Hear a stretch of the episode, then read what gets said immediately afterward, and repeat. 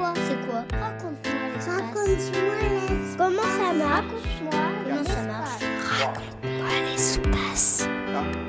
Top.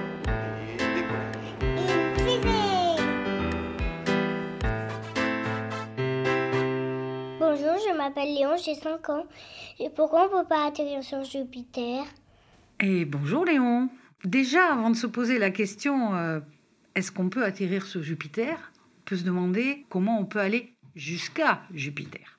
Jupiter, c'est une énorme planète et qui est très très loin de la Terre. Par exemple, si tu vas sur la Lune, tu vas mettre 3-4 jours. Si tu vas sur Mars, déjà, tu vas mettre 6-8 mois. Mais si tu vas sur Jupiter, tu vas mettre entre 7 ans et 9 ans et demi. Imaginons quand même que tu ailles jusqu'à Jupiter. Et puis tout à coup, euh, tu as besoin de, de secours ou de parler à quelqu'un. Par exemple, tu veux dire Ah, tiens, tiens, ma maman me manque, j'aimerais bien lui dire un petit bonjour. Alors tu dis Bonjour maman. Ah ben sache que elle, elle va entendre ton bonjour une demi-heure après. Et toi, donc, tu auras sa réponse une heure après avoir fait son bonjour. Donc c'est vraiment très très loin. Mais pourquoi on ne peut pas atterrir sur Jupiter? C'est tout simplement parce que Jupiter, c'est ce qu'on appelle une géante gazeuse. Il n'y a pas de terre solide. Atterrir, ça veut dire mettre le pied sur de la terre. Or, Jupiter n'est pas fait de solide, comme la Lune ou Mars ou notre Terre. Jupiter est fait de gaz. Et le gaz, c'est comme de l'air ou un nuage.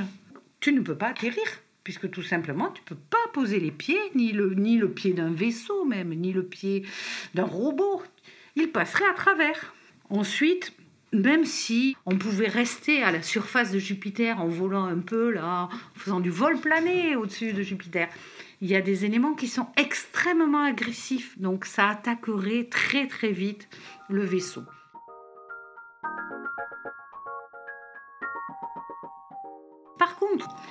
Si on ne peut pas atterrir sur Jupiter, on peut atterrir ailleurs, pas très loin. Autour de Jupiter, il y a beaucoup de lunes. Alors nous, nous avons, la Terre, hein, elle a une lune. Il faut savoir que sur Jupiter, il y en a 79. Parmi ces lunes, il y en a qui ont été découvertes il y a longtemps par un monsieur qui regardait et il a vu Jupiter et quatre lunes. C'était quelqu'un de, brillant qui s'appelait Galilée. Ces lunes qu'il a découvertes s'appellent les lunes galiléennes. Et sur ces lunes, il y en a trois qui sont glacées, un peu comme si tu allais dans l'Antarctique, au pôle sud ou au pôle nord, et que tu marchais sur une couche très épaisse de glace. Et ce qu'on sait, c'est que il y a de l'eau sous cette couche glacée. Et, et on est très intéressé par ça. On est très intéressé. Pourquoi? Parce qu'on sait que la vie, elle est souvent faite d'une rencontre entre de l'eau et d'autres substances qui peuvent être des choses silicatées, des manteaux rocheux, des, des, choses qui viennent en interaction avec cette eau.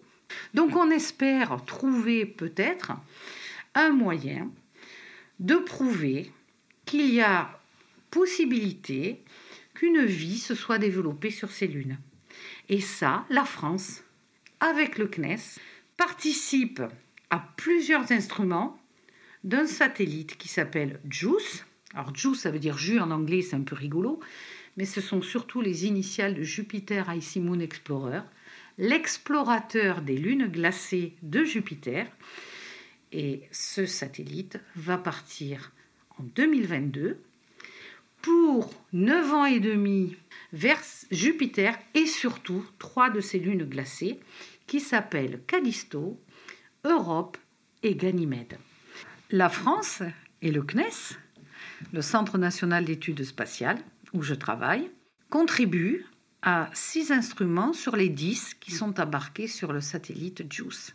Et donc va permettre d'aider à voir quelle est la couche de glace, comment est fait un peu la surface, qu'est-ce qu'on trouve à la surface, comment est l'atmosphère de toutes ces lunes, etc. Dans 15 ans, on aura la réponse. Et dans 15 ans, toi, tu seras peut-être un des chercheurs qui va nous montrer qu'il y a possibilité qu'il y ait de la vie sur ces lunes.